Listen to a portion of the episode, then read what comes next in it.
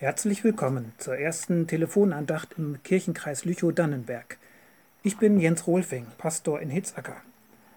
Neben all den kirchlichen Angeboten, die es im Internet gibt, haben wir überlegt, wie wir in dieser Zeit des Kontaktefastens auch all diejenigen erreichen können, die keinen Zugang zum Internet haben.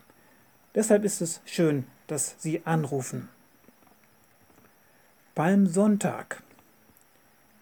Jesus kommt, heißt es in Jerusalem.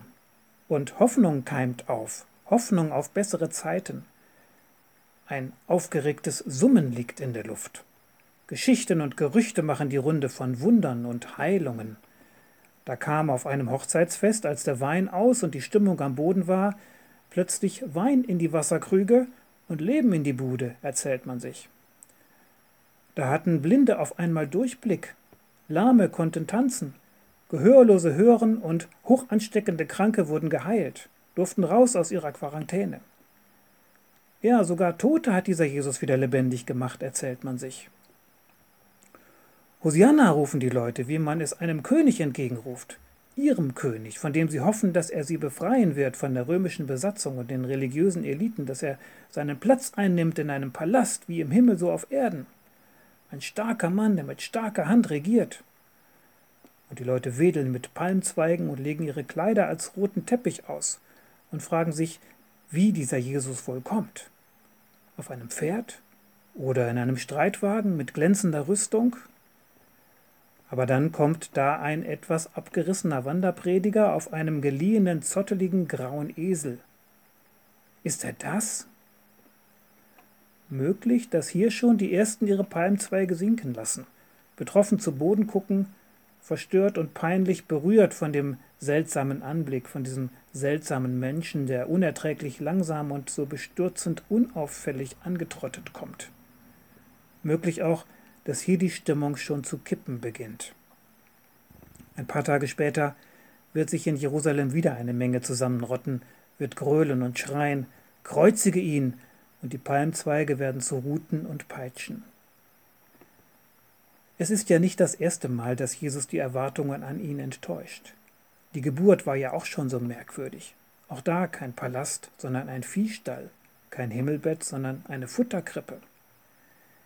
Jesus ist ein ganz anderer König, als man sich einen König so vorstellt. Selbst seine Jünger haben Schwierigkeiten, das zu verstehen. Palmsonntag 2020 die Karwoche beginnt. Die stille Woche. Noch stiller, noch ruhiger als sonst in den anderen Jahren. So viele Pläne und so viele Wünsche mussten wir schon loslassen in diesem Jahr.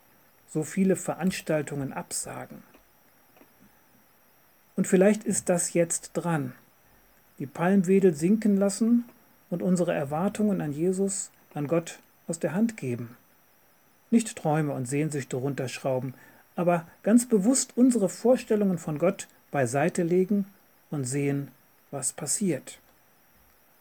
Wer sein Leben gewinnen will, der wird es verlieren, sagt Jesus.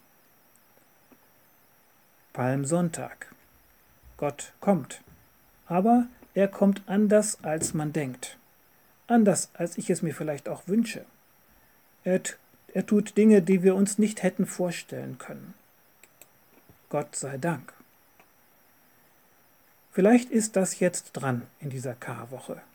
Den Palmwedel niederlegen und mit leeren Händen still werden und gucken, was kommt. Blinden gehen die Augen auf, Lahme tanzen und Aussätzige dürfen raus aus der Quarantäne. Und irgendwo stehen alte Wasserkrüge, die plötzlich voller Wein sind. Mein Reich ist nicht von dieser Welt, sagt Jesus. Gott sei Dank.